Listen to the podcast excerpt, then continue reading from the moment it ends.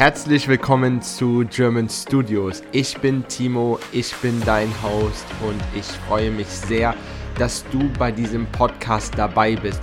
In diesem Podcast geht es um das Thema Deutsch lernen und alle anderen Themen, die damit verbunden sind. Ich wünsche dir viel Spaß bei dieser Folge und enjoy it!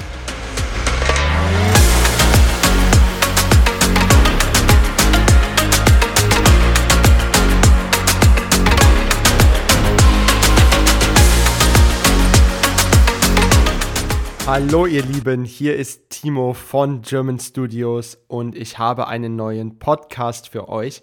Ich hatte gerade einen 2 zu 1 2-on-1 Deutschkurs mit Gayatri und Sabrich. Viele liebe Grüße, Gayatri und Sabrich. Ich weiß, dass ihr den Podcast auch hört. I know that you're also listening to the podcast. Und warum mache ich jetzt spontan diesen Podcast nach meinem 2-on-1-Unterricht? weil wir über die Verben oder sagen wir besser über das Modalverb sollen gesprochen haben. Sollen, S-O-L-L-E-N, ist in Deutsch ein Modalverb und in Englisch ist es shall. Und wir haben heute über das Thema Präteritum, also die Past Version in Deutsch gesprochen. Und dann hatte Gayatri gefragt, Timo, ich verstehe nicht ganz, was ist der Unterschied zwischen ich soll und ich sollte? Und es ist ganz einfach, aber ich verstehe, dass vielleicht ein paar Studenten verwirrt sind. I understand that maybe a few students are confused about this word, so let's clarify this. Okay, passt auf, wenn du sagst, ich soll die Hausaufgaben machen, ist das I shall do the homeworks. Oder es kann auch sehr direkt sein wie ein Kommando, like you should do the homeworks. Ja, das können wir auch sagen, aber the correct translation ist I shall do my homeworks. Ne? Ich soll meine Hausaufgaben machen. Okay, also sollen ist eigentlich shall. So far so good, so weit so gut. Aber was ist jetzt mit sollte? Ich sollte die Hausaufgaben machen. Oder sagen wir es von einer anderen Perspektive, let's say it's from a different perspective, du solltest die Hausaufgaben machen. Du solltest die Hausaufgaben machen hat zwei Bedeutungen, has two meaning. And it depends extremely on my intonation or let's say pronunciation. Because if you say, du solltest deine Hausaufgaben machen, und du sagst es sehr aggressiv, ja, you can hear my voice, very aggressive.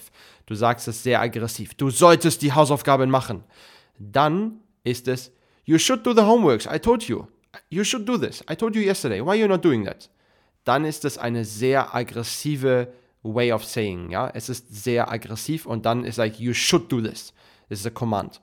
Oder ich kann es auch ganz anders sagen. I can say it very soft und ich sage, hey, du solltest die Hausaufgaben machen. Das hilft dir.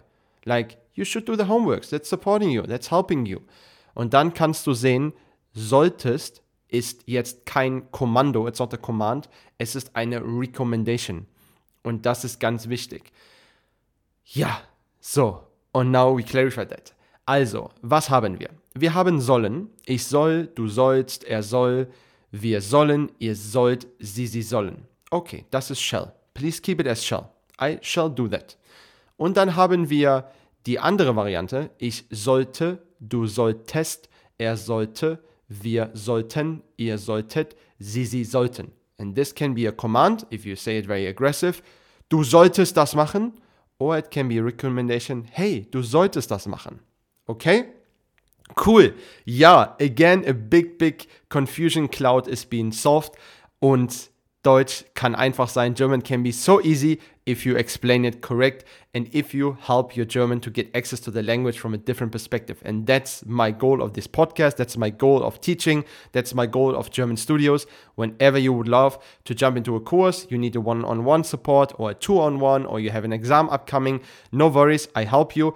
I'm expert in helping you regarding the German language, and I'm especially an expert in exam preparation. So if you would like to have an almost 100% guarantee that you pass the exam, message me, go on my website, contact me, and I will help you.